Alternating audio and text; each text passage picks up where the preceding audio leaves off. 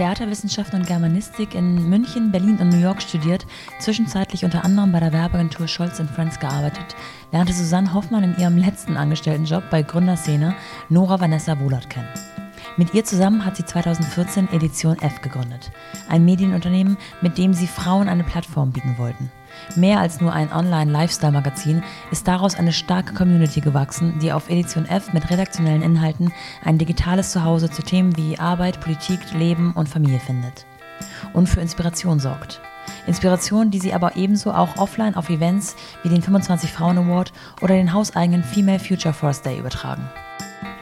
Seit März 2020 gibt es zudem Edition F ein Abo-Modell, über das man Zugang zu weiteren exklusiven Inhalten, wie unter anderem den Podcast von Susanne und Nora namens Achterbahn erhält, in dem man Gesprächen der beiden Gründerinnen lauschen kann, die so vertraut und persönlich sind, dass man den Eindruck bekommen könnte, sie wären unter sich. Darin sprechen sie offen und ehrlich darüber, was alles nicht so gut läuft, welchen Druck sie spüren, wo ihre Herausforderungen sind, was sie vorhaben und so weiter. Mit der Gründung von Edition F haben die beiden ordentlich für Wirbel gesorgt. Im Gründungsjahr direkt den Lead Award abgestaubt und eine Plattform geschaffen, die auch noch sechs Jahre später eine große Relevanz hat und mit jeder Idee an Relevanz gewinnt. Sie haben den Female Future Force Day ins Leben gerufen, bei dem zuletzt 4000 Besucher waren und zeichnen mit dem 25 Frauen Award jährlich die Frauen aus, die zu einem bestimmten Thema Eindrucksvolles leisten und bewegen. Doch all das ist ein Weg und auch auf ihrem Weg lief bei weitem nicht alles glatt. Wirtschaftlich standen die beiden mit Edition F nicht nur einmal mit dem Rücken zur Wand. 2019 mussten sie einen harten Cut ziehen und ihr Team drastisch reduzieren, ihre Werte und Visionen erneut schärfen, den Fokus justieren.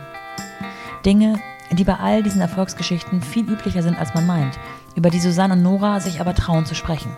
Gut für uns, denn so kann man zum Beispiel von ihnen lernen, dass über seine Unsicherheiten zu sprechen einen stärker macht dass sie mit ihrem Unternehmen oft in der Öffentlichkeit stehen und dort nicht immer nur Lob, sondern auch Kritik ernten, ist bekannt. Ich wollte aber nicht nur wissen, wie sich der berufliche Druck anfühlt, sondern auch, wie sich das in ihren privaten Stunden äußert. Wie sie das als Mama eines fast vierjährigen Sohnes handelt. Wie Absprachen zwischen ihr und ihrem Freund Waldemar sind, der wiederum Mitgründer von Einhorn Products ist und somit das Gefühl von Verantwortung seinem eigenen Unternehmen gegenüber kennt. Wer ihre Vorbilder sind, was für sie Erfolg ist und wo die Reise noch hingehen darf. Um Suse zu sprechen, bin ich nach Berlin gefahren und habe sie dort bei Edition F besucht. Ich habe beide, Suse und Nora, als sehr herzlich und lässig erlebt und kann nur jedem raten, mal bei editionf.com vorbeizuschauen, wenn nicht eh schon passiert, und sich anzusehen, was diese beiden Frauen da auf sehr authentische Art und Weise auf die Beine gestellt haben. Viel Spaß mit dieser Folge von The Mumpany und Susanne Hoffmann von Edition F. Willkommen zu The Mumpany die Balance zwischen Baby und Business. In meiner Wahrnehmung bist du so ein, so ein spezieller Fall unter allen Frauen, die ich mir bisher ähm, vorgeknüpft habe, sozusagen, weil du zum einen ähm, erst gegründet hast und dann ein Baby bekommen hast. Das war jetzt in den, in den Fällen, die ich bisher gesprochen habe, nicht immer der Fall. Und zum Zweiten ähm, ein Unternehmen gegründet hast, mit dem ihr sehr stark in der Öffentlichkeit auch steht und auch sehr persönlich in der Öffentlichkeit steht und ich könnte mir vorstellen, dass das nochmal ganz andere Vereinbarkeitsthemen mit sich bringt, als wenn man diese, diese Work-Life-Balance und Family-Work-Life-Balance für sich alleine in den vier Wänden besprechen muss und organisieren muss. Mm.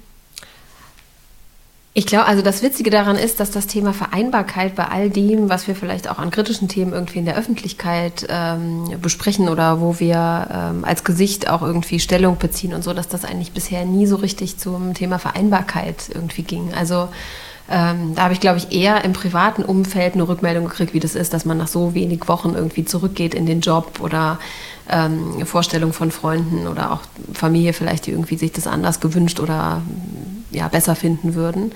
Ähm, ich finde, das Thema Vereinbarkeit ist eher etwas, was wir so im Team dann besprechen mussten, ne? mhm. ne? weil das natürlich eine totale Veränderung war. Vorher war ich immer verfügbar und zwar bis eine Woche vor Entbindung. Mhm.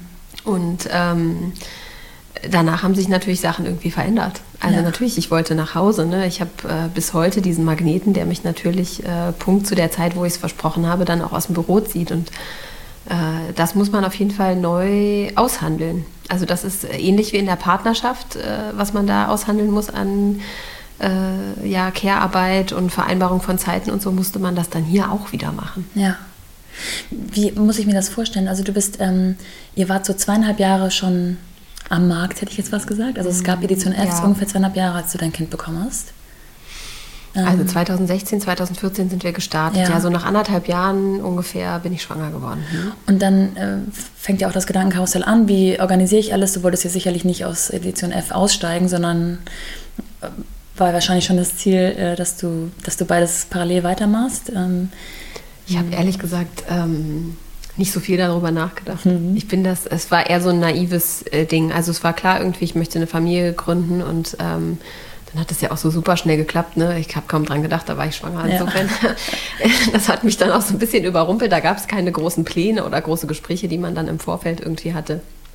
Aber klar, also für mich stand nie zur Debatte, dass ich aus Edition F rausgehe oder ähm, der Gründerstatus wieder äh, so weggeht oder ja. so. Ne? Es war glaube ich, irgendwie so, in mir war das irgendwie alles sehr leichtfüßig und ich hatte so eine Vorstellung davon, wie ich irgendwie alles handeln kann und dann überrollt einen ja irgendwann so diese Realität. Also ja. die Schwangerschaft lief eigentlich recht reibungslos ähm, und dann kam halt irgendwann die Geburt und dann setzt ja eigentlich erst der richtige Bruch an. Ne? Also wenn man eine entspannte Schwangerschaft hat, dann hat man dieses Empfinden nicht, dass sich schon etwas verändert. Ich konnte jeden Tag arbeiten. Ich war überhaupt nicht, ja. ich hatte nicht dieses Moment. Also ganz am Ende war es ein bisschen schwierig, weil ich hatte einen echt riesigen Bauch und ja. kam kaum an den Laptop ran. Aber sonst gab es eigentlich außer zwischen mir und der Tischplatte keine Auseinandersetzung. Ja. Und ähm, Stand es dir bevor, das Nora zu sagen, dass du schwanger bist? Oder war das so ich dementsprechend das, auch? Nee, ich habe da, also mm, ich habe ihr das recht schnell gesagt, ich glaube in der vierten Woche oder mhm. so oder fünften Woche, ähm, weil äh, ich war bei meiner Frauenärztin und ich hatte, ich sollte eigentlich zu einem Röntgentermin gehen und so und habe dann so einen äh, frühzeitigen Schwangerschaftstest gemacht und so und da kam eben raus, dass ich schwanger bin und ähm, wusste das deshalb sehr früh, weil ich mich dann nicht röntgen lassen wollte ja. und bin dann zum Frauenarzt und die, da war dieser Hormonwert war schon extrem hoch, aber sie konnte im Ultraschall nichts sehen. Ja. Daraufhin hat die mich unmittelbar in die Notaufnahme geschickt, weil sie dachte, ich hätte eine Eileiterschwangerschaft. Ja. Ähm, naja, und dann sind da so fünf Stunden vergangen und so und irgendwann haben die dann gesagt, nee, also unser Gerät kann was sehen, alles, alles oh okay. Oh ähm, aber das war natürlich irgendwie so super negativ emotional ja. besetzt am Anfang, sofort mit Angst und so. Und weil ja Nora nicht nur meine Mitgründerin ist, sondern eben auch eine enge Freundin, habe ich ihr das natürlich am Abend dann so unmittelbar erzählt, irgendwie, wo ich heute eigentlich war und ähm, was da passiert ja. ist. Und dann wusste sie das sehr früh. Und trotzdem war bei aller Freude natürlich irgendwie auch bei ihr, die Alarmglocken waren total an. Ähm, etwas, was bei mir überhaupt nicht angegangen ist und wo ich auch nicht so mit gerechnet hätte, ehrlich gesagt. Ähm, und ich glaube, da schwingt oder da schwang einfach mit so äh, die Sorge, wie soll ich alles alleine bewältigen? Mhm. Ähm, ja, wie, was bedeutet das eigentlich für die Zukunft? Will Susi jetzt hier irgendwie aufhören und so? Und mhm. da mussten wir uns langsam so nach vorne kämpfen irgendwie. Und ähm, lange Zeit war das eher so unausgesprochen zwischen uns und hat dann auch äh, teilweise Konflikte natürlich hervorgerufen, ne? weil diese Veränderung von 120 Prozent zu irgendwie 50 Prozent ja. am Anfang im ersten Jahr war halt äh, total krass und auch mit Enttäuschungen quasi auf beiden Seiten irgendwie versehen. Und ähm, das haben wir aber, glaube ich, ganz gut irgendwie so aufarbeiten können, auch mit einem Coach und da einfach offen drüber gesprochen, was eigentlich diese Veränderung in uns beiden ausgelöst hat. Also der Druck für mich, ähm, nicht genügend zu sein und irgendwie äh, angreifbar und nicht mehr relevant genug eigentlich und für sie eigentlich der Druck viel zu viel machen zu müssen, die Angst mich ver zu verlieren und also so sehr ähm, ja so diese tiefen Gefühle und vor allem Angstgefühle einfach miteinander besprochen und das gegenseitige Verständnis und ähm, ich glaube, dass uns das sehr geholfen hat, uns mehr so als die zu sehen, die wir irgendwie sind und ähm, anzuerkennen und wertzuschätzen, was die Sachen sind, die wir hier beisteuern gegenseitig und aber auch diesen Freiraum möglich zu machen für das Leben, was uns ja allen immer wieder passiert. Ja. Habt ihr den Coach gerade in dem Zusammenhang zu Rate gezogen oder gab es den schon vorher? Ähm, den gab es schon vorher auch so fürs Team und so. Und dann war aber irgendwann klar, dass wir in unserer Kommunikation irgendwie jemanden brauchen, der uns möglich macht, gut miteinander zu sprechen. Ja, ja. Kommunikation ist alles. Ne? Ja, das ist natürlich immer, wenn du so krass emotional aufgeladen bist. Ne? Dann, ähm, und ich glaube, da sind Nora und ich auch echt top äh, in unserem Kopf Kommunikation schon vorzuspulen. Das kennt ihr vielleicht auch, ne? Oder du kennst vielleicht auch. Also, dass man so diese Gespräche mit Freunden, gerade wenn man kritische Gespräche anstimmen möchte, oder selbst mit dem Chef oder der Chefin, ähm, man spult schon alles nach vorne. Man mhm. weiß schon genau, ah ja, dann wird die das sagen, aber dann werde ich das. Man hat schon komplette Unterhaltung im Kopf, ja. ohne dass die überhaupt im echten Leben stattgefunden ja. hat. Und da jetzt einfach mal zu sagen, nee, halt, das bringt hier überhaupt nichts und wir setzen uns jetzt zusammen und jeder hat mal den Raum auszusprechen, der andere hört komplett zu, spiegelt auch nochmal, was habe ich eigentlich verstanden.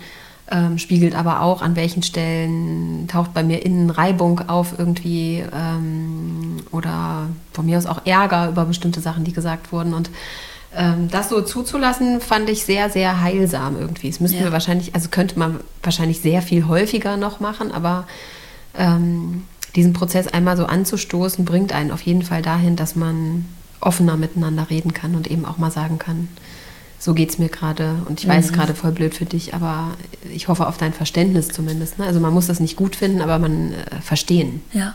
Ist es bei der ganzen Geschichte ein Thema, dass Nora kein Kind hat? Beziehungsweise ich habe ja, das ist ja nicht ganz so. Nee, ne? sie, hat, sie, nennt es gerne Bonuskind. Genau. Das finde ich total geil. Die Formulierung kannte ich gar nicht vorher. Ich glaube, das ist, äh, ist das gibt sogar als ja? Begriff. Hm? Ja, also ja, weil ja dieses ähm, so stief klingt halt immer so ja, negativ. Ja, ne? Ähm, aber klar, also es ist quasi, äh, es ist die Tochter ihres Freundes und die Tochter lebt aber vorrangig bei ihm.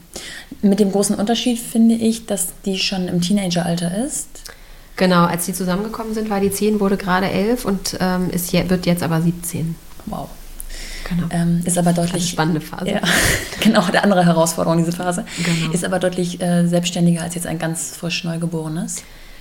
Ja, ich glaube, man kann diese Phasen einfach nicht miteinander vergleichen und trotzdem sind deshalb natürlich die Verständigungsschwierigkeiten mhm. vielleicht zwischen uns ähm, auch da gewesen, ne? weil natürlich das Bedürfnis von einem 10-jährigen, 11-jährigen, 12-jährigen und so weiter Kind ist ein anderes als ja. mit einem äh, Baby oder mit einem Kind, was irgendwie gerade erst anfängt, sich und die Welt zu entdecken und ähm, auch die Verantwortung und äh, ja, deswegen, da konnten wir, da war einfach die Wellenlänge nicht genau die gleiche. Und da auch sensibel zu werden für die Themen, die bei der anderen Person irgendwie mhm. gerade da sind, das ist halt, äh, glaube ich, in allen Lebenslagen, gar nicht nur auf Kinder äh, bezogen, total essentiell. Mhm. Also Mitgefühl in sich zu finden. Also äh, das, ähm, immer das Bemühen, den anderen verstehen zu wollen. Ja.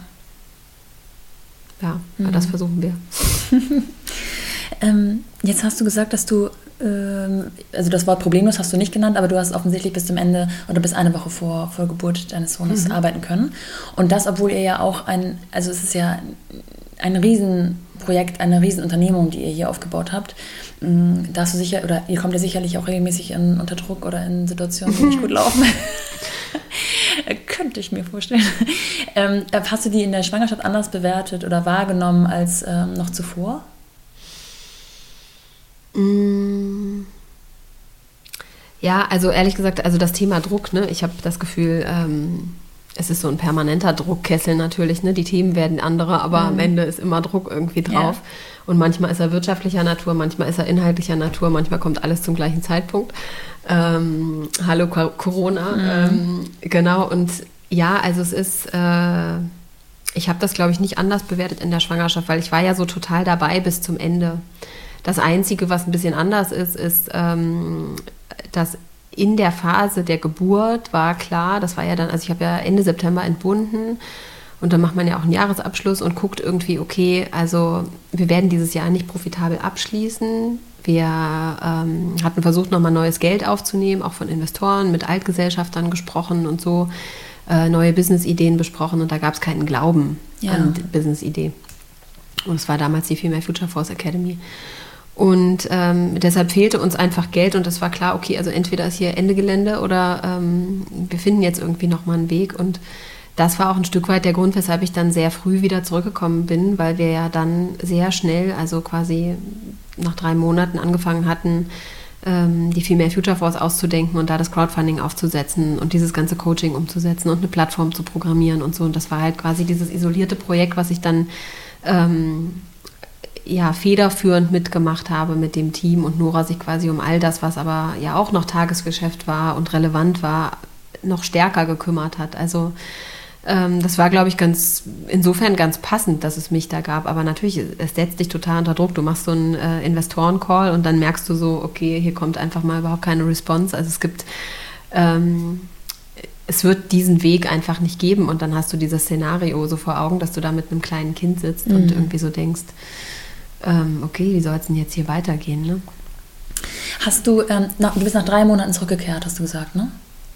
Ja, ich glaube, so nach acht Wochen war ich das erste Mal wieder im Büro. Hm. Hast du dann ähm, mit, mit Waldemar, ich habe gerade überlegt, ob ich sagen darf, aber ich glaube, es ist kein Geheimnis. Nee, ich glaube, man kann es ganz gut erkennen, ja. wer der Vater unseres Kindes ist. Ja. Ähm, an der Stelle sei gesagt, dass Waldemar einer der beiden Mitgründer ist ähm, von Einhorn-Kondome. Das heißt. Products. ja, es liegt einfach daran, dass natürlich das Kondomthema nicht mehr stimmt, das einzige mehr, ist, ja. ne, sondern dass die auch ganz viel äh, Darmhygieneprodukte machen und ja, so. Und deswegen ähm, würde ich jetzt sagen Einhorn Products. Einhorn Products. Äh, erwähne ich deswegen, weil er eben auch Gründer ist mhm. und weil er ja theoretisch die gleichen Emotionen und ähm, Situationen kennen sollte wie du. Ähm, habt ihr vorher über so eine Aufteilung gesprochen? Mhm. Kannst du behaupten, dass ähm, es genauso aufgeht, wie ihr euch das geplant hattet? Kannst du behaupten, dass seine Gefühle die gleichen sind wie deine, vielleicht auch bezüglich schlechtem Gewissen oder ähm, Organisation oder Also ich glaube ähm, Verantwortung. Also gerade was die Gefühlswelt anbelangt, das ist ja bei jedem Menschen ganz verschieden. Insofern sind wir auf jeden Fall nicht deckungsgleich und ich würde auch sagen, dass auch Waldemar bei allem feministischen äh, Interesse und Ambition auf jeden Fall ähm, bisschen andere Bewertung von dem hat, wie äh, geteilte Care-Arbeit aussieht. Mhm. Und das hängt, äh, wie er mal so schön sagt, mit unterschiedlichen Bedürfnislagen und mhm. unterschiedlichen Bewertungen der Gesamtsituation zusammen. Ähm, Im ersten Jahr, also für mich war sehr klar, dass ich eigentlich gesagt habe, okay, wir machen das 50-50 und im ersten Jahr hat das eigentlich auch noch weitestgehend irgendwie ganz gut funktioniert. Ähm, und hatten da also ich habe die ersten sechs Monate quasi zwei Tage, also drei Monate war ich ja knapp raus ja. und dann habe ich zwei Tage die Woche gearbeitet und dann in den, in den, in den quasi Monaten sechs bis zwölf ja. oder sieben bis zwölf habe ich dann äh, drei Tage die Woche gearbeitet und eher zwei Tage zu Hause, also äh, zwei Tage zu, drei Tage zu Hause deshalb und ähm, ich drei Tage im Büro und wir haben das sozusagen immer so gewechselt.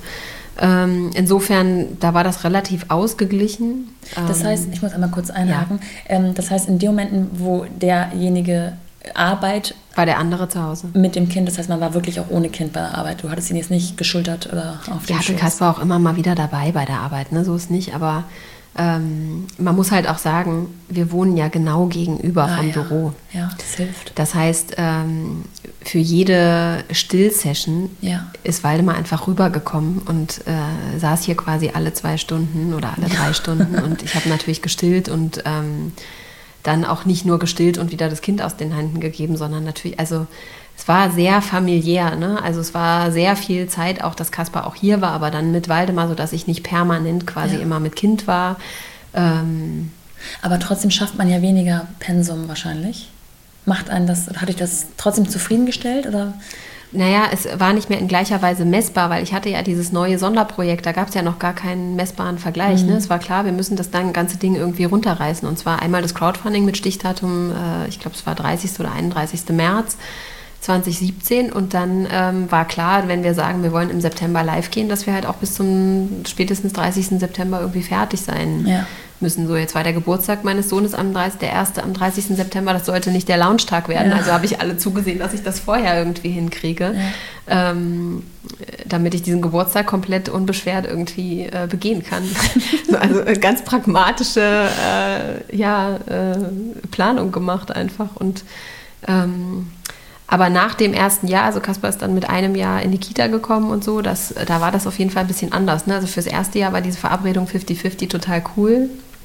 Jetzt hatten wir ein bisschen ähm, Glück quasi im Unglück, weil meine Mutter krank geworden ist im ersten Jahr von Kasper und sehr viel auch bei uns Zeit verbracht hat.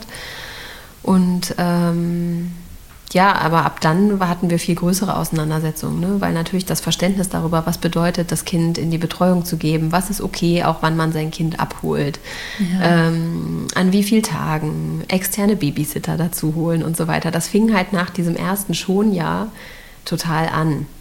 Und da haben wir einfach unterschiedliche Vorstellungen und das ist auch immer noch wieder ein Ringen und äh, manchmal auch ein Streitthema. Ne? Also wie wollen wir uns da eigentlich einigen oder äh, wenn ich manchmal sage so, nee, du, ich hole den jetzt heute, ich kann mir das gerade irgendwie erlauben und ich hole den jetzt heute irgendwie als Mittagskind mal ab, weil er Bock da drauf hat, dann guckt mich beide mal an und denkt so, hä, warum machst du das? Es gibt doch Kinderbetreuung, mach doch den Nachmittag für dich.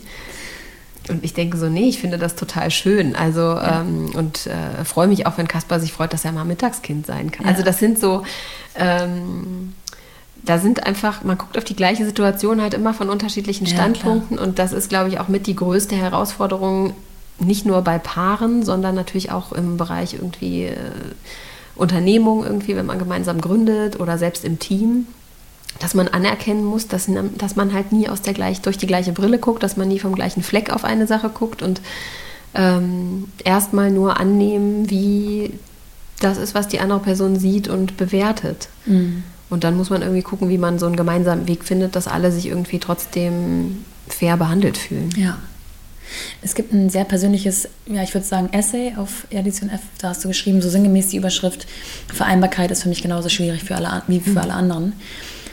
Und da hast du so mh, mm, situativ einen Abend rausgenommen, in dem du genau diese beiden Welten miteinander verknüpfst. Du hast auf der einen Seite das Kind gerade eben erst zu Bett gebracht, hast eine Deadline, die du wahrscheinlich nicht halten kannst und am nächsten Tag schon wieder alles komplett anders, weil du eben den Tag hast, wo du frei arbeiten kannst ohne Kind. Also das, mhm. ich finde das ähm, fasst ganz schön innerhalb eines Artikels zusammen, wie diese Teilzeit mh, Gründerschaft sich anfühlt.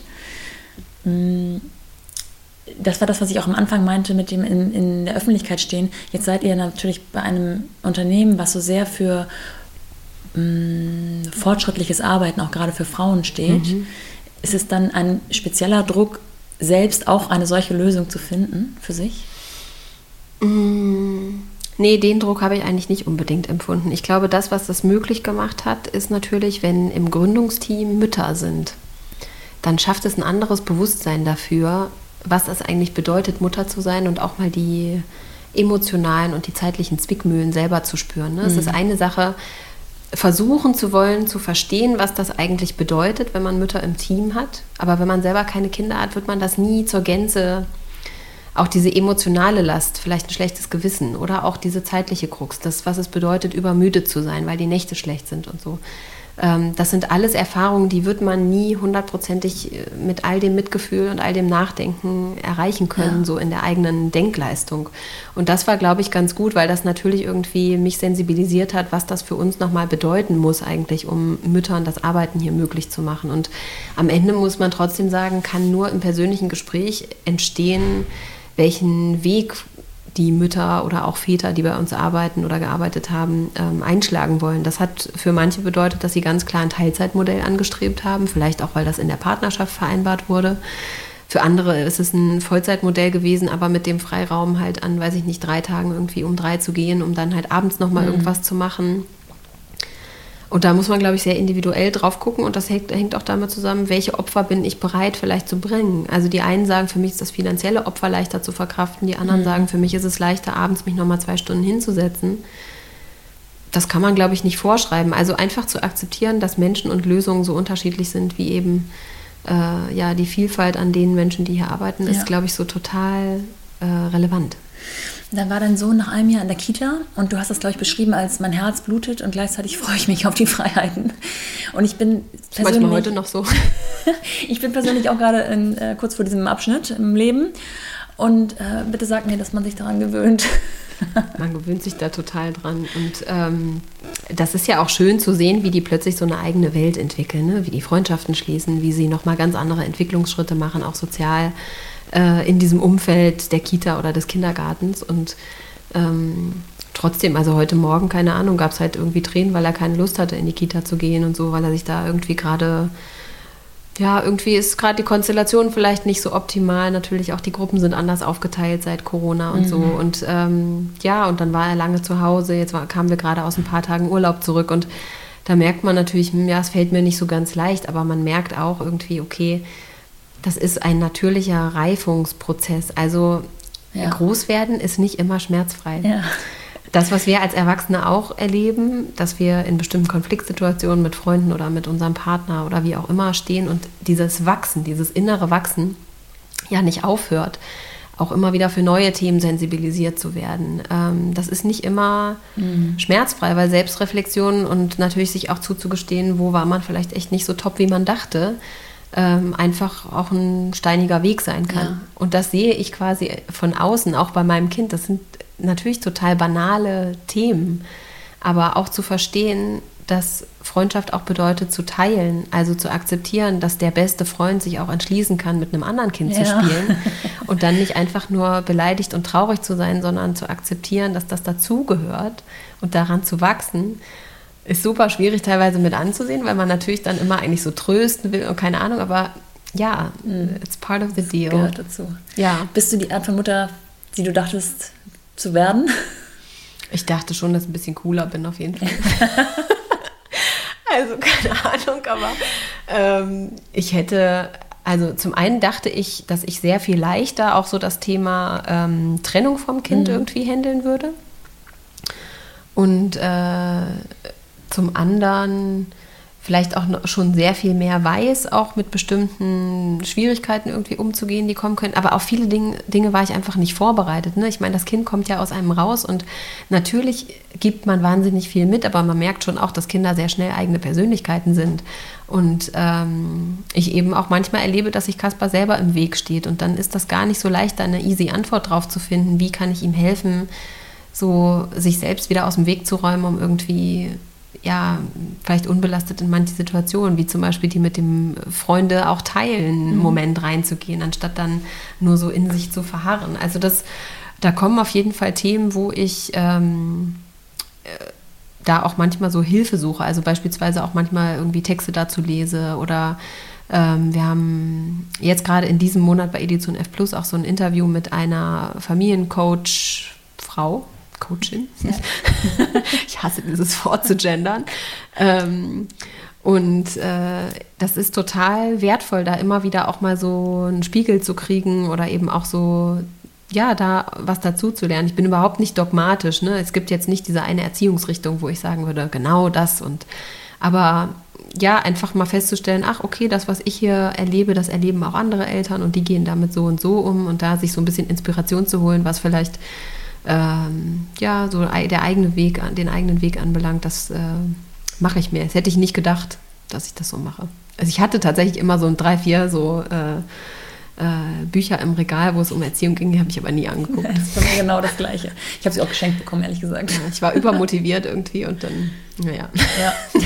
Da muss auch, glaube ich, jeder seinen eigenen Weg finden. Für die einen ist das genau richtig und für die anderen eben nicht. Ja, ich glaube, ähm, etwas, was ich auf jeden Fall immer anbiete, ist auf jeden Fall immer so dieses Thema Zuhören und viel Liebe geben und äh, ähm, eher so, dass die Erzieherin manchmal sagt, du musst mal ein bisschen härter werden. Ja. Jetzt hast du gerade schon ein großes Thema angesprochen, und zwar Edition F. Mhm ähm, ein neues, ja, ich würde sagen, Produkt bei euch, das mhm. ähm, gerade zu Corona kam sozusagen. Genau. Ähm, vielleicht gerade auch ganz passend zu Corona, ähm, wahrscheinlich schon vorher in euren Köpfen oder in der mhm. Schublade. Ich kann mir nicht vorstellen, dass man das, ähm, so ein Riesenprodukt, mal eben kurz aus der, aus der mhm. Hüfte stemmt. Kannst du ein bisschen erklären, was das ist?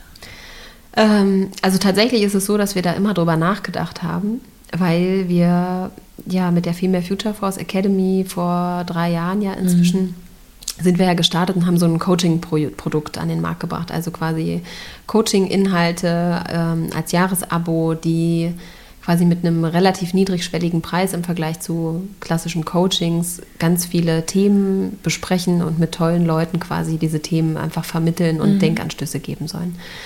Und am Ende war ja letztes Jahr auch ein Jahr der Entscheidung, also 2019, wo wir einfach einsehen mussten, okay, also das, was wir da uns als äh, Anspruch gesetzt hatten und als Ziel, können wir nicht erreichen. Das hatte viele technologische Gründe, es hatte monetäre Gründe.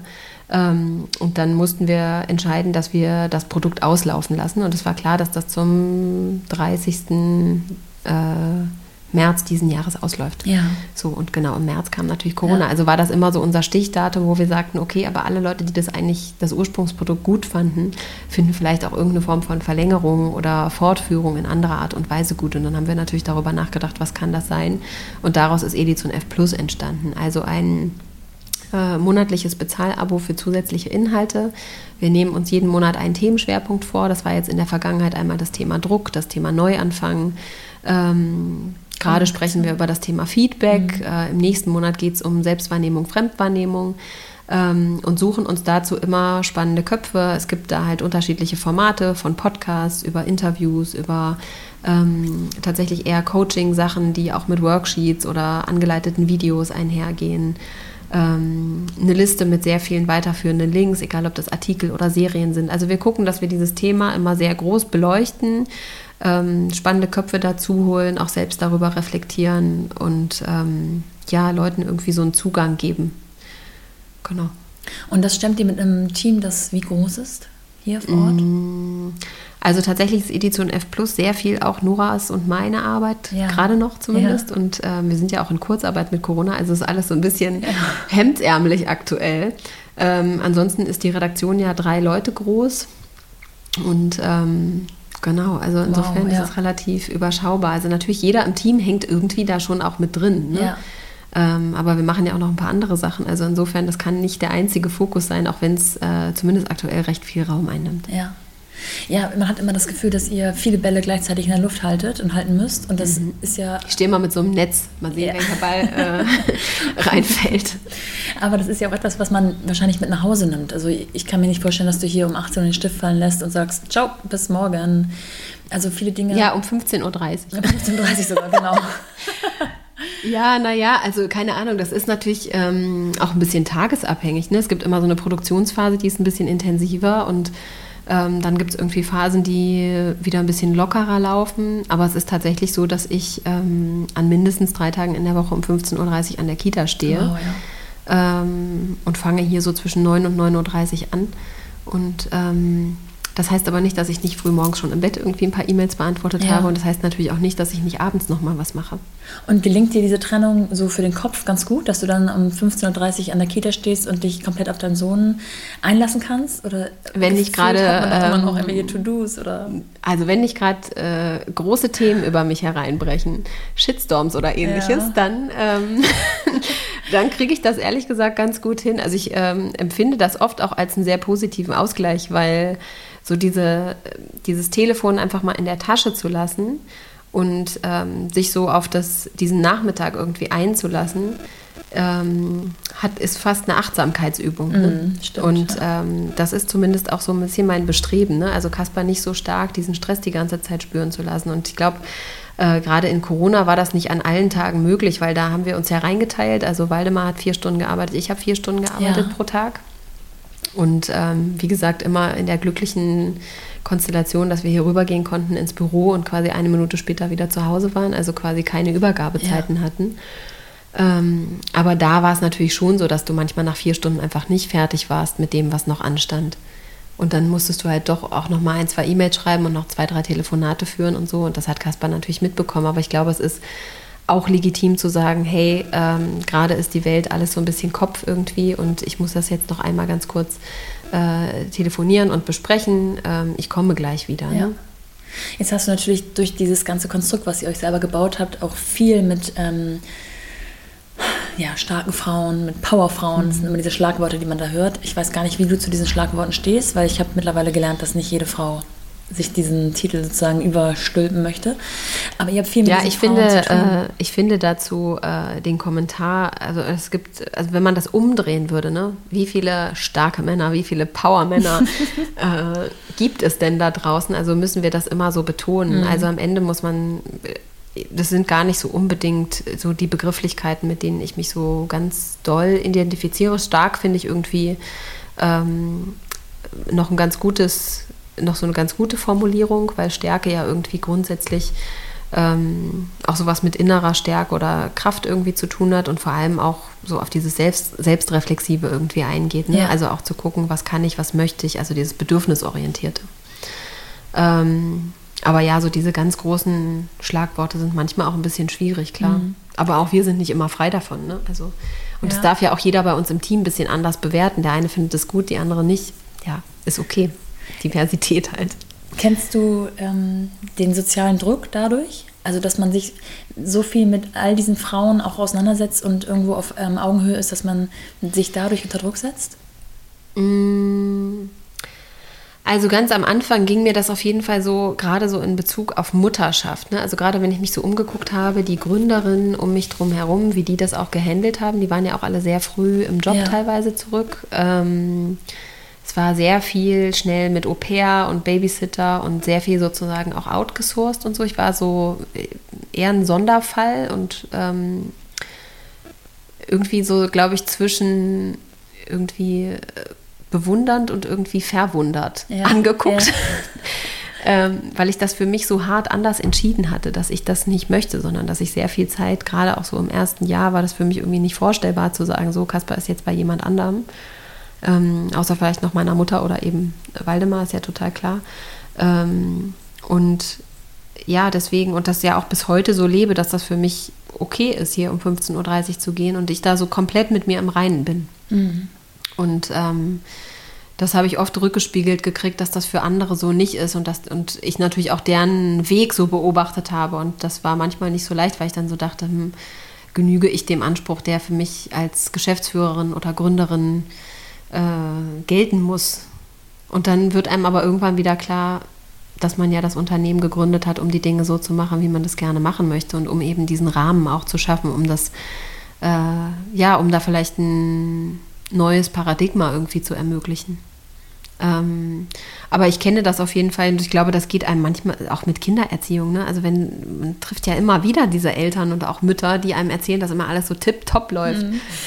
Nie irgendwas daneben geht und so. Das ist hochgradig frustrierend, ne? weil ich echt so denke, so ja, okay, gut. Ja, das kann nicht sein. Also mittlerweile mehr als jede, als mehr als je zuvor. Ähm, ist man sich doch bewusst, dass das nicht sein kann. Also deswegen äh, finde ich auch gerade euren äh, so passend genannten Podcast Achterbahn ähm, so empfehlenswert, weil ihr einfach wirklich, also ihr unterhaltet euch so, als ob ihr euch wirklich allein unterhaltet und man darf aber Mäuschen spielen. Und ihr seid einfach so reflektiert und offen über auch die Sachen, die einfach richtig scheiße laufen ähm, und die einfach jeder wahrscheinlich hat, aber ihr sprecht es halt eben aus ähm, ich finde, man kann da eine ganze Menge auch für sich selber rausnehmen.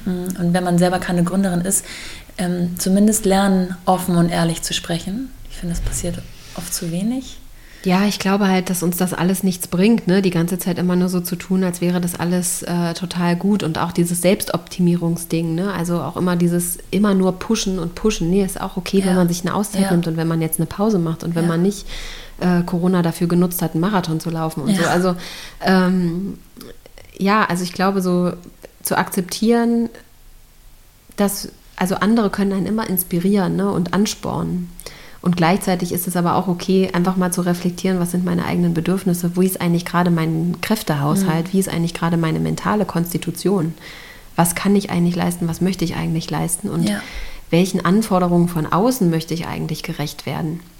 Das ist zumindest ein äh, Thema, mit dem ich mich auch gerade so sehr stark auseinandersetze. Ne? Also es gibt hohe Erwartungshaltungen einfach. Ähm, an mich, an uns, an das Unternehmen und man setzt sich damit auseinander, welchen davon möchte man gerecht werden und welchen nicht, weil ganz klar ist, dass alle einzelnen Erwartungshaltungen, die existieren, denen wird man nie entsprechend entgegentreten können. Also man muss ganz klar irgendwann vor Augen haben, was ist das, was ich eigentlich möchte, was ist das, was ich auch leisten kann und das dann, glaube ich, auch zu kommunizieren, bei all der Reibung, die das erzeugen kann.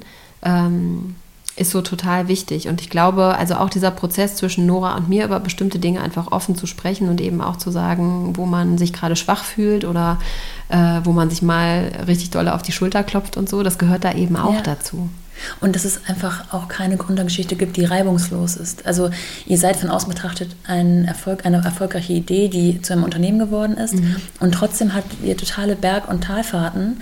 Und es gibt euch immer noch. Und es gibt Fahrten, wo ihr euch selber kein Gehalt ausgezahlt habt. Und es gibt euch immer noch. Und ihr habt immer wieder an den, mm, an den Schrauben gedreht, wenn man merkte, es knirscht, äh, knarzt und knirscht. Ich glaube, der einzige, also wenn man sich entscheidet, ein äh, Unternehmen zu gründen, dann sollte man auf jeden Fall auch gewappnet sein, dass das nicht nur mit Fame und mit alles easy irgendwie so zu tun hat, ne? sondern dass da auch einfach Reibung, dass da Frustration, dass da Höhen und Tiefen dazugehören. Ähm, ich meine, wir haben ja im letzten Jahr auch bei Achterbahn ganz viel über Teamdynamiken gesprochen, auch Sachen, wo Verletzungen entstanden sind, wo wir vielleicht auch als Chefinnen nicht weit genug waren, ähm, als Führungskräfte und vielleicht nicht in jeder Situation richtig agiert haben und vielleicht da einfach auch unglückliche Kommunikation entstanden ist. Ähm, und das ist wieder so ein Prozess, wo man sagt, naja, das, manchmal tut das auch ein bisschen weh, sich selbst einzugestehen, dass man da Fehler gemacht hat. Und gleichzeitig darf man, glaube ich, auch immer mit einem gewissen sanften Auge auf sich gucken und sagen, es ist Mist, wenn Fehler passieren. Es ist auch Mist, wenn man damit vielleicht andere Leute verletzt hat. Aber es ist mindestens in gleicher Weise gut, auch Sachen zu erkennen und bereit zu sein, daran zu arbeiten. Ja. Also ich glaube, wenn wir uns gegenseitig absprechen, dass wir uns positiv verändern können, dann kommen wir nicht mehr sehr weit. Ne? Dann würde auch all das, was wir hier mit Edition F versuchen, überhaupt nichts mehr bringen, weil dann müsste ich einfach nur sagen, Männer können sich eh nicht verändern, Gesellschaft ja. kann sich nicht verändern. Ähm, und man würde einfach nur im Klischee und im, ja, in, diesem, in dieser Anti-Haltung verharren. Ja. Und ich glaube, also das ist so, wenn man, wenn man gerade etwas mit gesellschaftlichem Wandel zu tun hat, dann muss der Glaube an den Menschen und das äh, Gute im Menschen irgendwie ähm, bestehen bleiben. Und ich glaube, ich bin da noch mal so ein bisschen stärker angefixt, weil ich habe gerade dieses Buch zu Ende gelesen von Rutger Bregmann, im, Grund, im Grunde gut. Ja. Ähm, ein äh, wirklich äh, extrem inspirierendes Buch und vor allem auch noch mal so, auch mit ganz vielen Beispielen, ähm, wirklich so die Nase darauf stoßend, wo auch teilweise eine Krux in, ja, in unserer Gesellschaft und in dem Umgang miteinander mhm. irgendwie gerade, wo wir teilweise an harten Punkten verharren, die wir einfach lernen müssen aufzuweichen.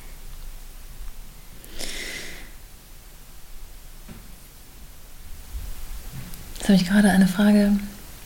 Moment. Rutger Bregmann. Da hast du nee, davor, aber da habe ich auch dann drüber nachgedacht, das hat mich jetzt abgebracht.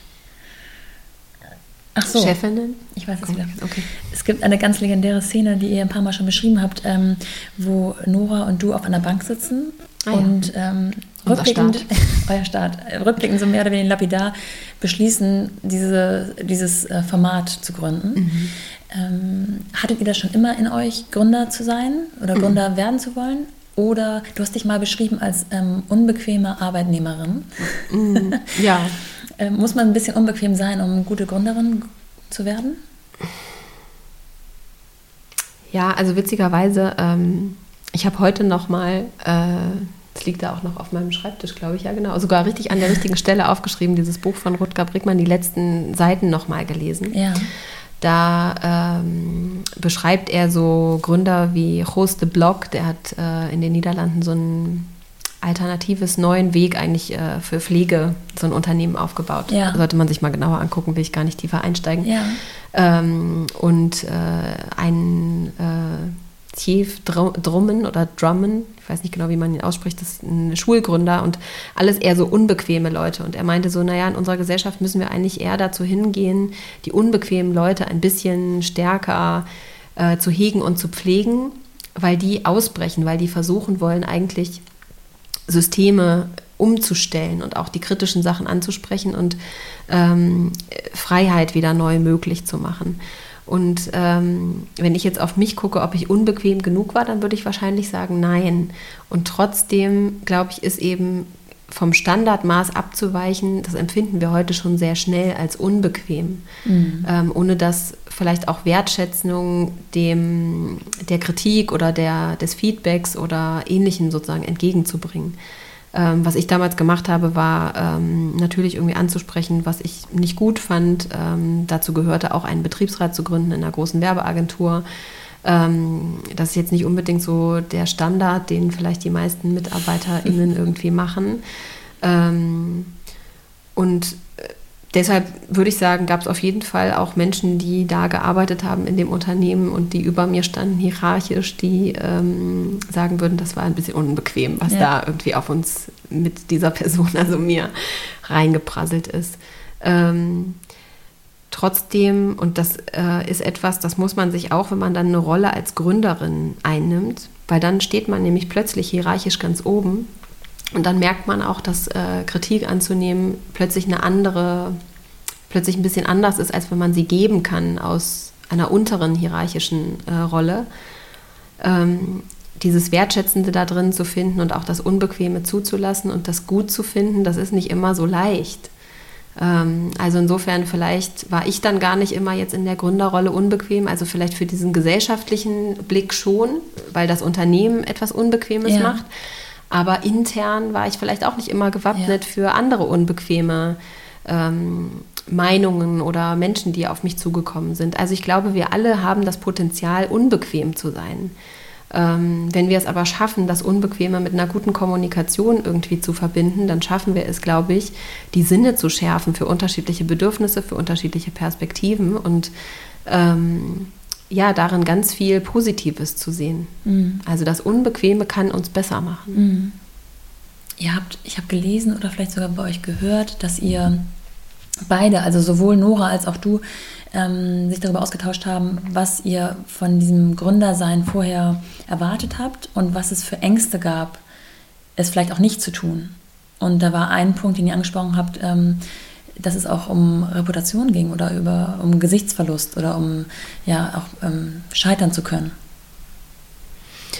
Ganz am Anfang, ja. Ähm also natürlich, wenn du anfängst zu gründen, dann holst du ja auch so ein bisschen Feedback ein und ähm, sprichst mit ein, zwei Leuten und so. Und gerade mit dem Thema, was wir hatten, ne, also es ging um eine Mediengründung am Ende, also ja. ein Markt, der ja. Äh, kritisch zu beäugen ist auf jeden Fall, ähm, weil das Monetarisierungsmodell einfach Schrott ist und stirbt. Ähm, und dann natürlich irgendwie auch so teilweise Kommentare, die ja so persönlich waren, ne? also wo jemand dann irgendwie zu uns meinte, ja, ich glaube, ihr zwei passt nicht zusammen und die eine ist zu zickig und die andere ist zu so und so. Und es war wirklich so, oh, ja, okay, leave me alone. Ähm, aber am Ende macht das natürlich, jeder Kommentar macht ein bisschen was mit dir. Ne? Und mhm. ähm, dann irgendwann haben wir auch entschlossen, dass wir ähm, Business Angels dazu holen, um den Start möglich zu machen. Und das zum Beispiel ist etwas, was ich heute nochmal anders bewerten würde. Aber wenn du dann anfängst und loslegst und irgendwie dich auch zeigst, vor allem wenn das auch einen gesellschaftspolitischen Bereich anbelangt, ne, dann merkst du natürlich, dass du auch Angriffsfläche bist. Mhm. Und dann, sobald aber auch die erste Traction losgeht, also der erste Erfolg kommt und du so ein bisschen nach oben gespült wirst, auch an der Sichtbarkeit, fängt das an, dass, dass du ein bisschen Angst hast darum, was passiert eigentlich, wenn das irgendwie plötzlich vorbei ist. Und dadurch, dass wir viele Höhen und Tiefen hatten, äh, immer wieder auch wirtschaftliche Ängste und dieses potenzielle Vorbeisein immer mal wieder so halb vor der Tür stand, ähm, ist es natürlich so, dass man sich da Gedanken gemacht hat, oh mein Gott, was bedeutet das eigentlich?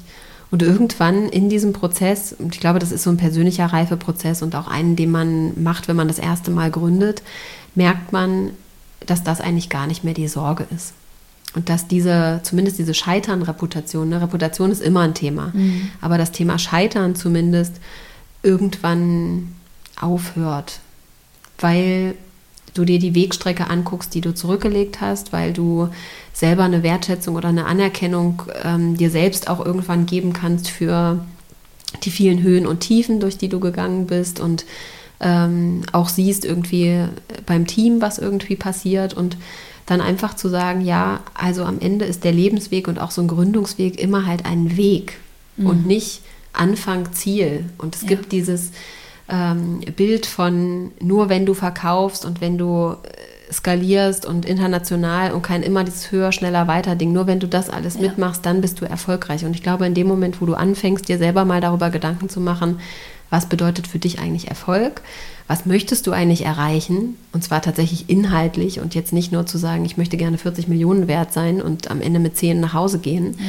Ja. Ähm, dann fängt das an, so ein bisschen anders zu werden. Und du siehst auch an den großen und kleinen Stellen, wo du Impulse gesetzt hast, ähm, und dass das Dinge sein können, die auch bleiben. Mhm. Trotzdem ist doch wahrscheinlich so ein,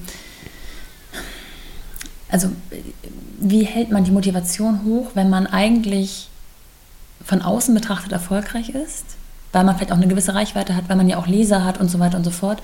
Und trotzdem unten raus gerade äh, man in einer ähm, Phase steckt, in der nichts rauskommt.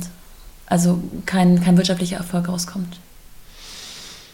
Ja, ich glaube, dass das wieder ein bisschen damit zusammenhängt, was du für ein Unternehmen gegründet hast. Ob du halt nur auf diese Zahlen, auf dieser Zahlenbasis und bestimmte Ziele dir gesteckt hast, die halt sehr monetär beispielsweise oder wirtschaftlich getrieben sind, oder ob du dir auch bei der Gründung über deinen Purpose, über deine Wertebasis eigentlich mhm. Gedanken gemacht hast. Und wenn das so ist, dann ähm, ist das ähnlich wie wenn Leute für einen Verein aktiv werden oder als AktivistInnen arbeiten oder so, ne? Und mehr haben wollen als nur den wirtschaftlichen Erfolg, dann ist der Antriebsmotor noch ganz woanders gelagert. Ja. Das heißt nicht, dass du Ewigkeiten ohne wirtschaftlichen Erfolg weitermachen kannst und sollst. Ne? Natürlich musst du dich auch fragen, ist deine Energie an der richtigen Stelle? Ja.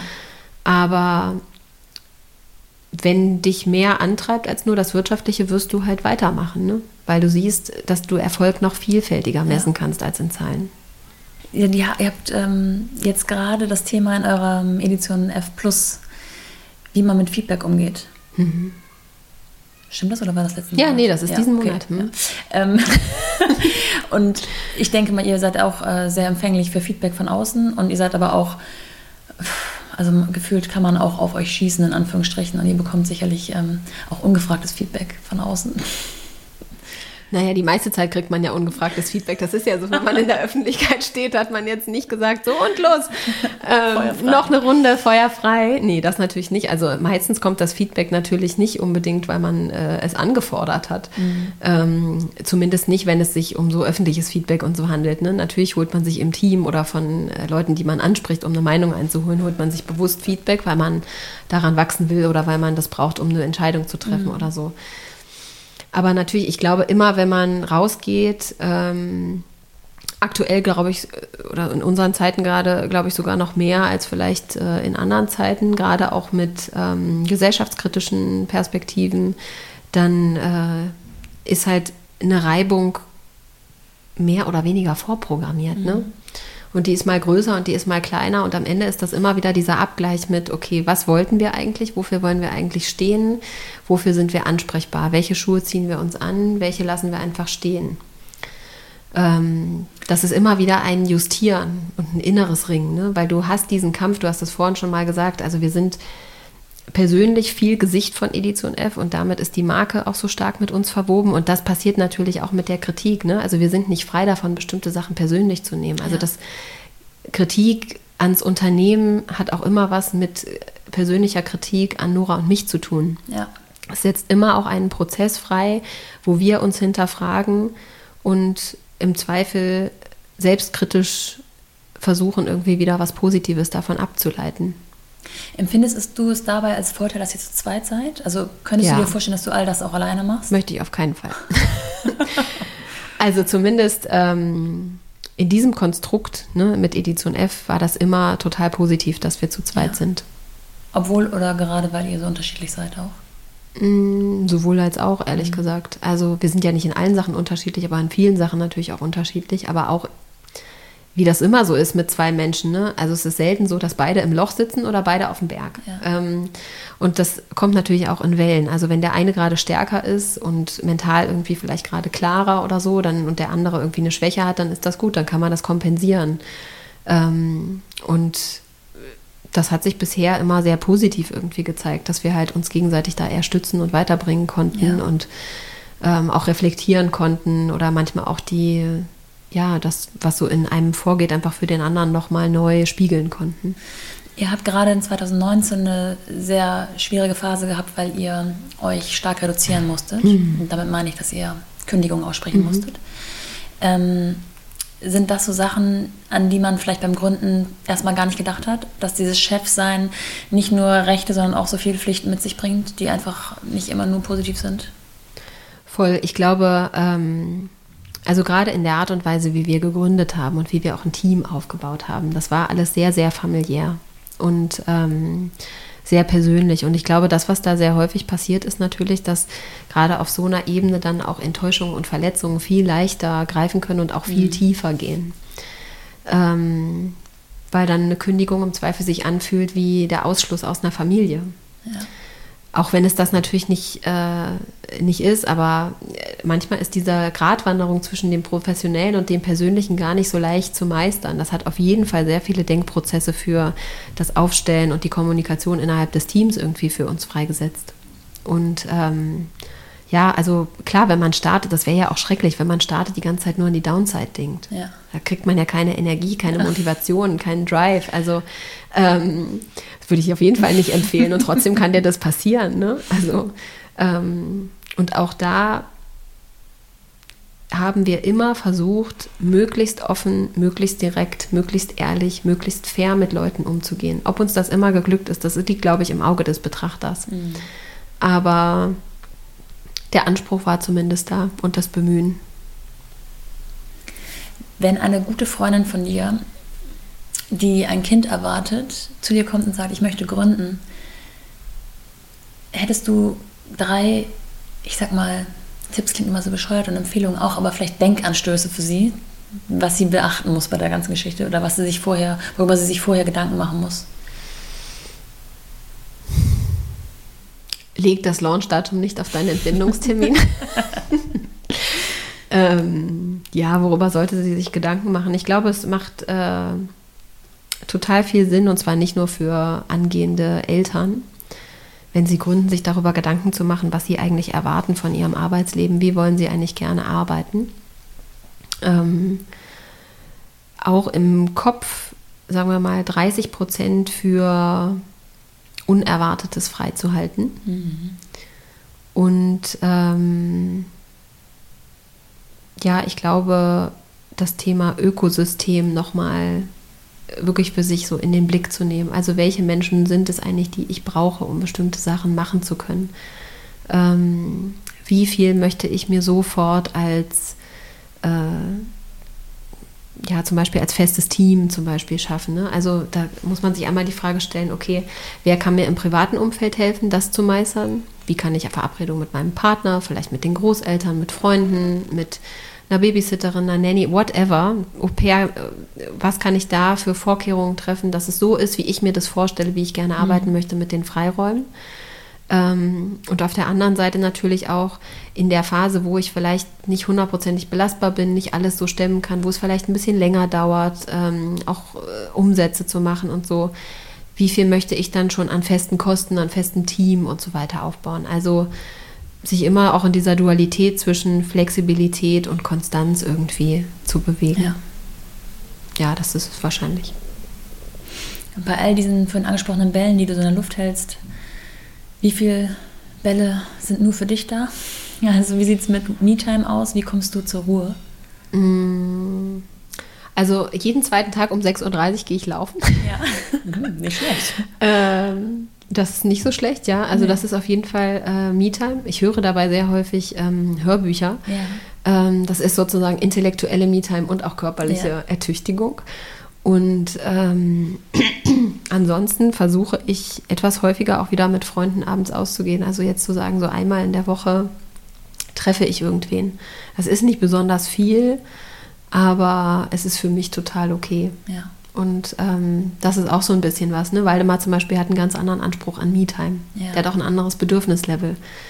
Und das ist nicht immer leicht zu ertragen, weil man dann schnell auch das Gefühl von Ungerechtigkeit empfindet. Und gleichzeitig muss man sich eigentlich nur fragen, ähm, es ist so ein bisschen äh, so aus der Therapie ähm, kommt das. Also wenn man sich, es gibt eine Pizza auf dem Tisch und ähm, du nimmst dir zwei Stücke und bist danach satt und der andere ist aber sechs Stücke. Mhm. Ob du dem das dann neidest, aber der, oder ob du sagst, naja gut, aber ich bin ja nach den zwei Stücken schon satt und wenn ja. der halt erst nach sechs Stücken satt ist, dann muss der halt sechs Stücke essen. Ja. Und das so ein bisschen auszuloten. Also auch dann zufrieden zu sein und nicht zu denken, aber ich verdiene eigentlich auch noch vier Stücke, weil mhm. nur dann sind es auch für mich sechs. Also dass faire Aufteilung nicht immer 50-50 bedeutet. Ja. Das ist ehrlich gesagt ein äh, emotionaler Verarbeitungsprozess, der auch in mir immer wieder reifen muss. Eine rhetorische Frage. Seid ihr schon da, wo ihr hin wollt? ähm, aus dem Corona-Loch heraus? Nee.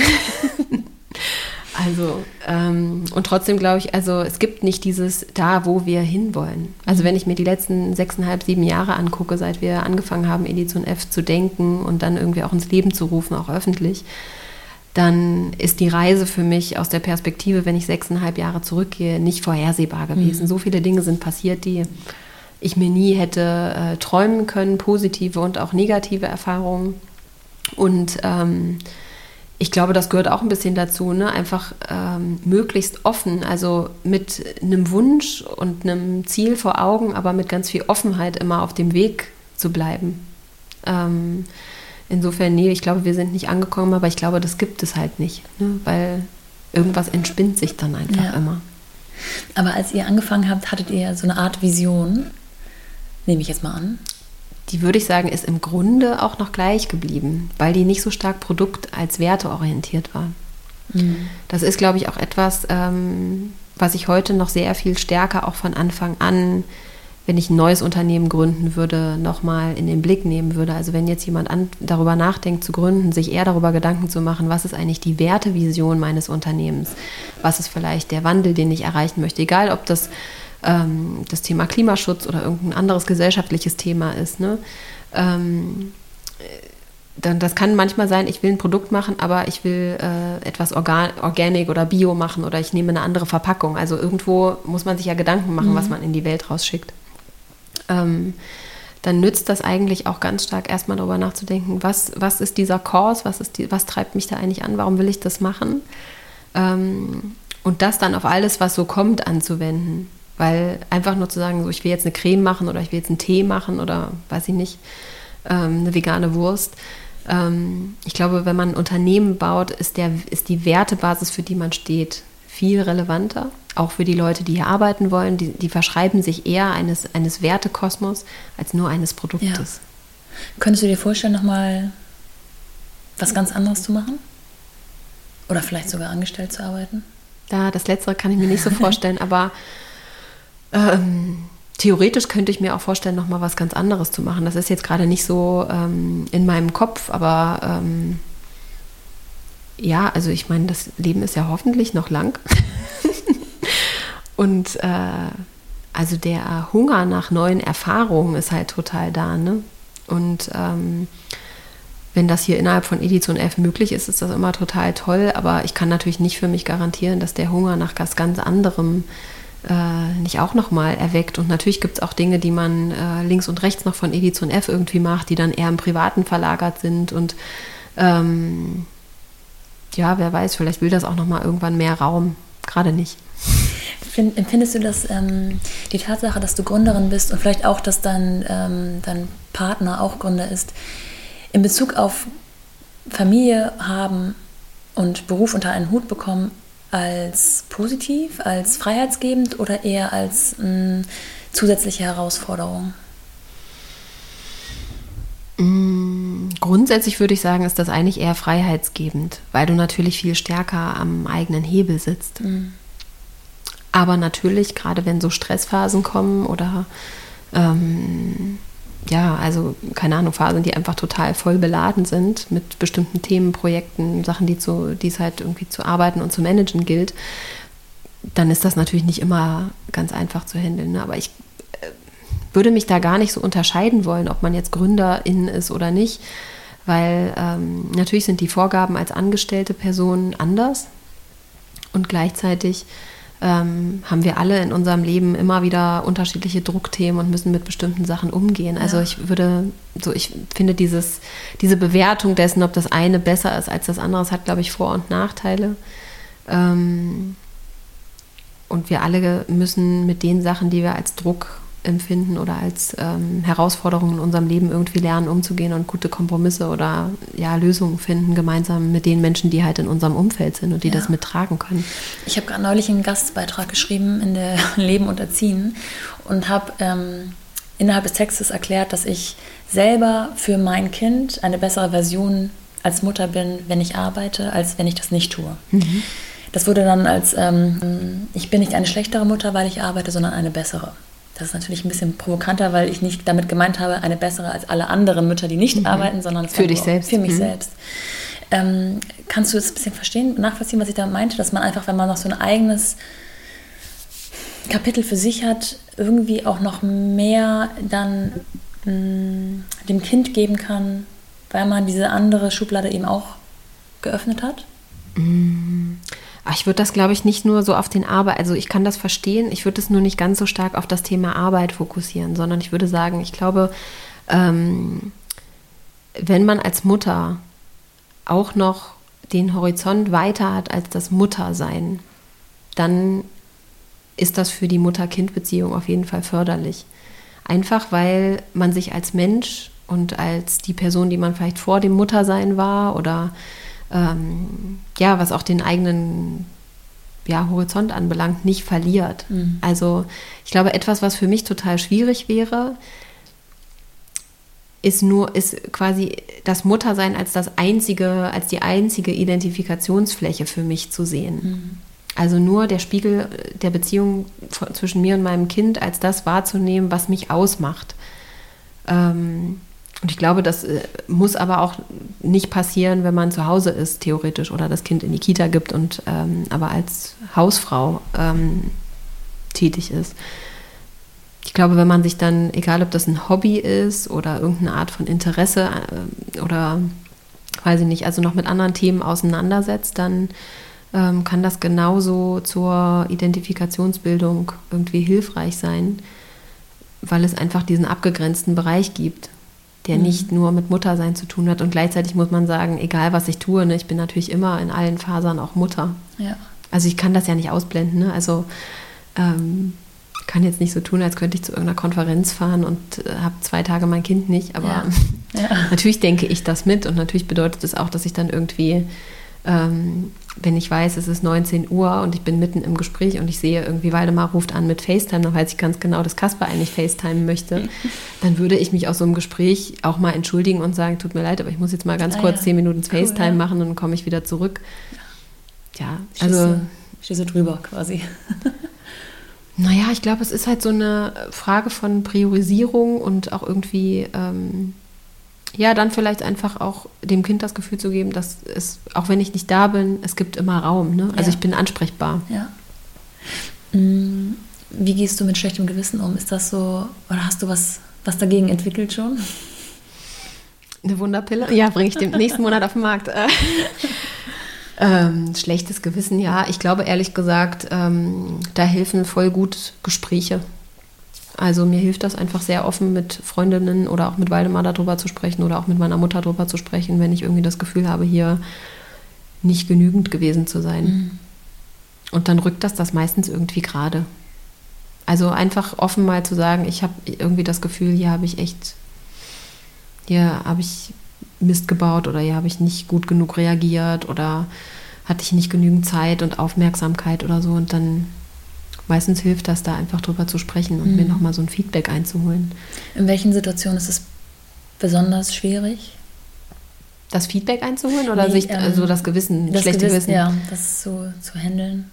Mm. Also wo kommst du in Naja, natürlich in stressigen Phasen. Ne? Also wenn ich so, ähm, ich weiß, vor zwei Wochen, da gab es halt einfach einen sehr ähm, schwierigen Moment mit der Mhm. Firma und so. Und ich, ähm, ich war dann dankbar dafür, weil ich hatte einen Tag der Babysitterin abgesagt, weil ich einfach Bock hatte, den Nachmittag mit Kasper zu verbringen. Ja. Und dann ähm, am Tag drauf war aber mein regulärer Abholtag. Und dann war ich froh, dass ich diesen Tag davor gemacht habe, weil der reguläre Abholtag eigentlich darin bestand, dass ich fast die ganze Zeit am Telefon hing und nur glücklicherweise mit einer Freundin und ihrem Sohn auf dem Spielplatz war, sodass er das nicht so stark Ja. mitgekriegt hat. Aber ich einfach permanent am Telefon sein musste. Und ähm, das war halt super schwierig. Ne? Also an so Tagen kommst du nach Hause und denkst so, also so habe ich es mir nicht vorgestellt Mhm. so eine telefonierende Handymutter zu Ja. sein, die am, wo alle anderen, also dann sieht man sich so quasi mit dem Blick der anderen, Ja. wie ich permanent am Telefon irgendwie Ja. gestikuliere irgendwie. Ähm, und dann denkt man natürlich, also, was für ein Scheiß. Aber ich weiß dann eben auch, hey, am Vortag habe ich der Babysitterin abgesagt, wir hatten einen wunderschönen Tag miteinander. Ähm, und am Tag drauf ist es auch wieder anders. Und das Bist sind du da schon mal öffentlich angegangen worden? Hast du schon, gab es Nee. solche Situationen? Das gab es noch nie. Ich habe neulich. Ich ähm, bin auch sehr nachsichtig. Ne? Also ich sehe mich zwar mit diesem Blick der anderen Eltern und gleichzeitig muss ich sagen, bin ich da so gar nicht judgmental. Ja. Sondern wenn ich jemanden, also man kriegt das ja auch manchmal mit, ne? ob jemand einfach nur am Telefon so daddelt und einfach gar nicht guckt, wo das eigene Kind ist oder ob jetzt irgendwas Ja. ist. Ähm, so energetisch zumindest würde Ja. ich sagen, kann man das schon so ein bisschen erspüren. Also ich würde dann jetzt nicht denken, so was für eine schlimme Frau oder was für ein schlimmer Vater oder so. Ich hatte neulich die Situation auf der Straße.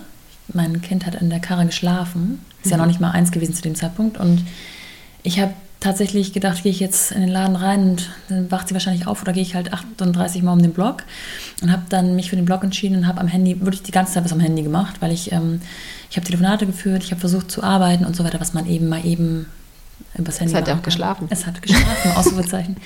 Und mir kam ein älterer Herr entgegen und der hat mich so angepöbelt, muss man sagen, dass sie aufgewacht ist. Und ich hatte, ich hatte richtig Puls. Ich musste hinterhergehen und ihn nochmal zur Rede stellen. Es hat gar nichts gebracht natürlich, außer dass ich mir selber Luft machen konnte. Aber ich kenne die Situation, dass man, ich meine, das ist eine Momentaufnahme, der hat drei Sekunden meines Lebens gesehen. Und ich hätte da nicht cool sein müssen und sagen müssen, komm, ist egal. Aber Ja, manchmal ist man das Manchmal nicht. Ne? Heute Morgen bin ich, also Kaspar fährt äh, noch nicht so lange Fahrrad und wir fahren jetzt Ja. immer mit dem Fahrrad ähm, zur Kita. Also ich auf dem normalen Fahrrad und er auch.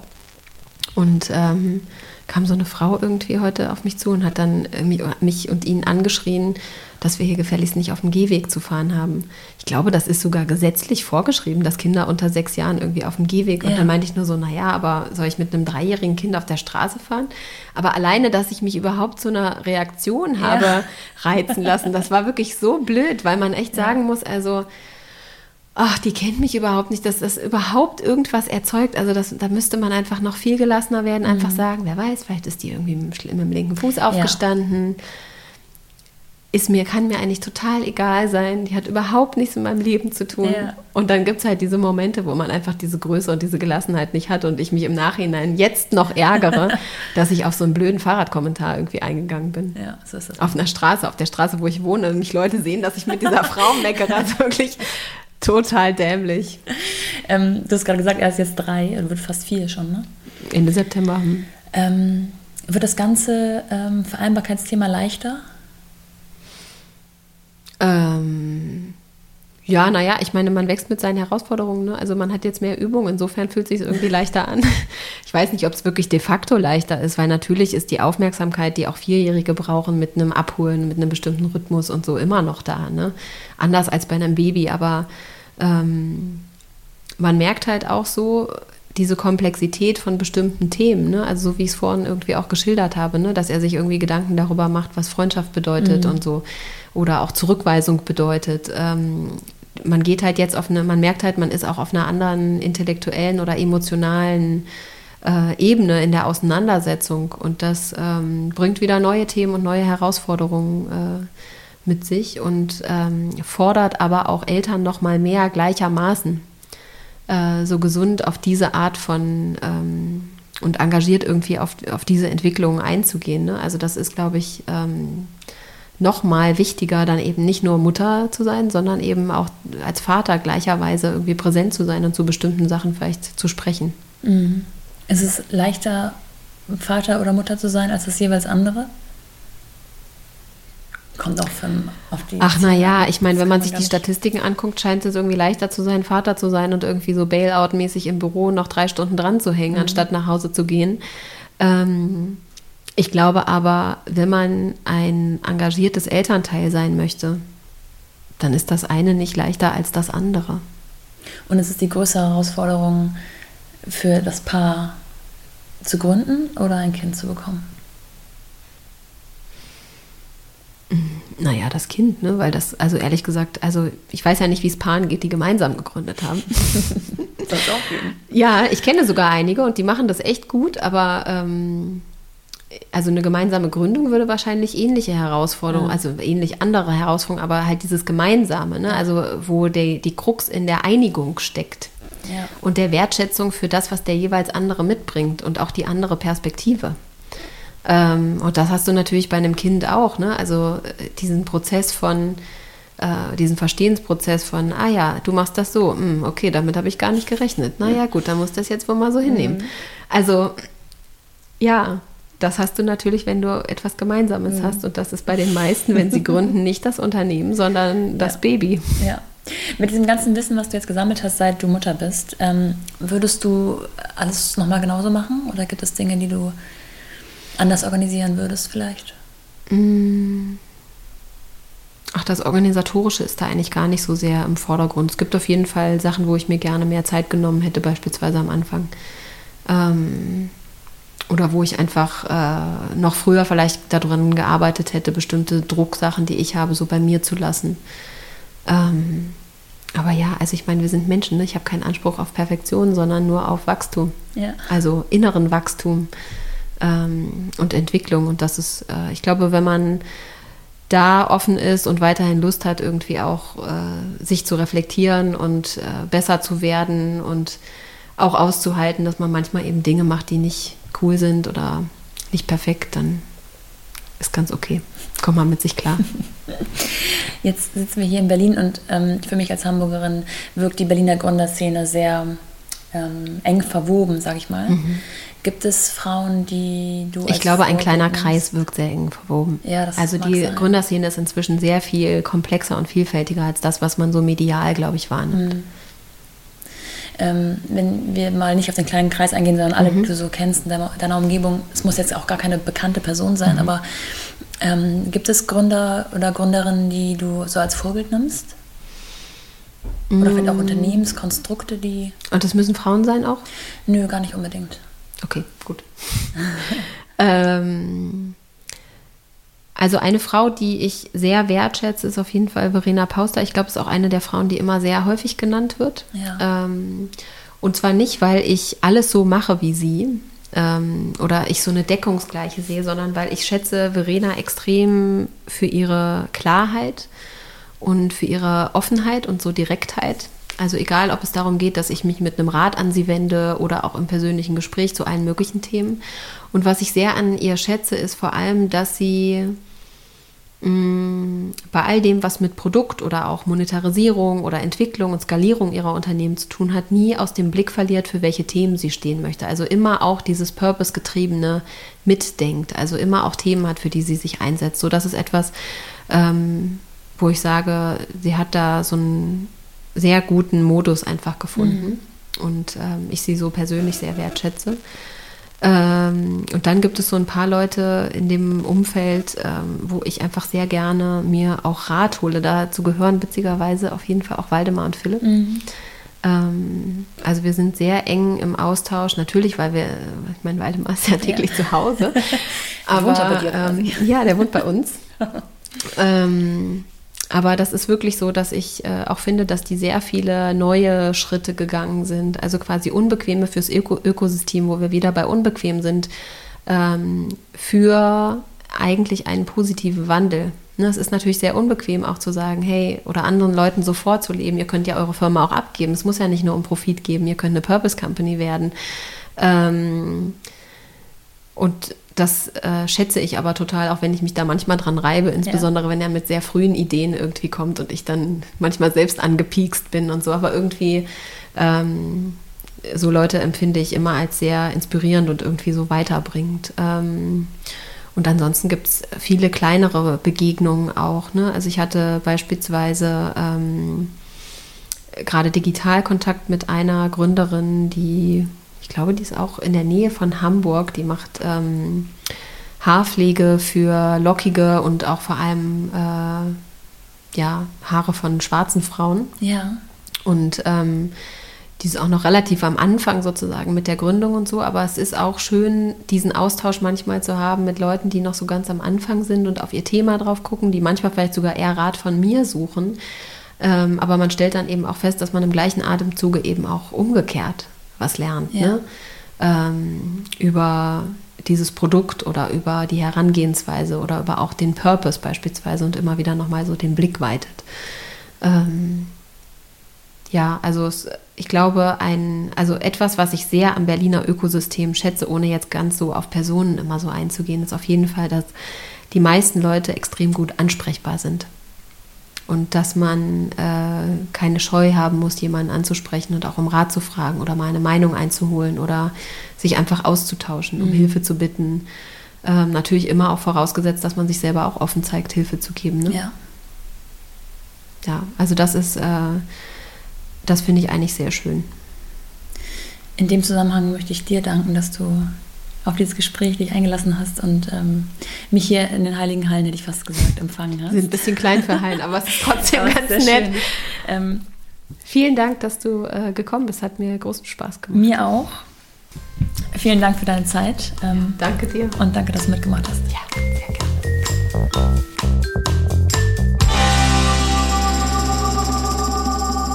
Ich muss gestehen, dass ich, obwohl ich mehr Notizen bei mir hatte als jemals zuvor, mir im Nachhinein noch so viele weitere Fragen einfallen würden, die ich Susanne und auch den anderen Frauen gerne stellen würde. Deswegen würde ich gerne von euch wissen, welche Themenbereiche euch am allermeisten interessieren und bin ganz offen für euer Feedback. Ihr erreicht mich am besten auf Instagram über mumpany-podcast. Abonniert sehr gern diesen Podcast, dann verpasst ihr garantiert keine Folge. Bis dahin, eure Nora.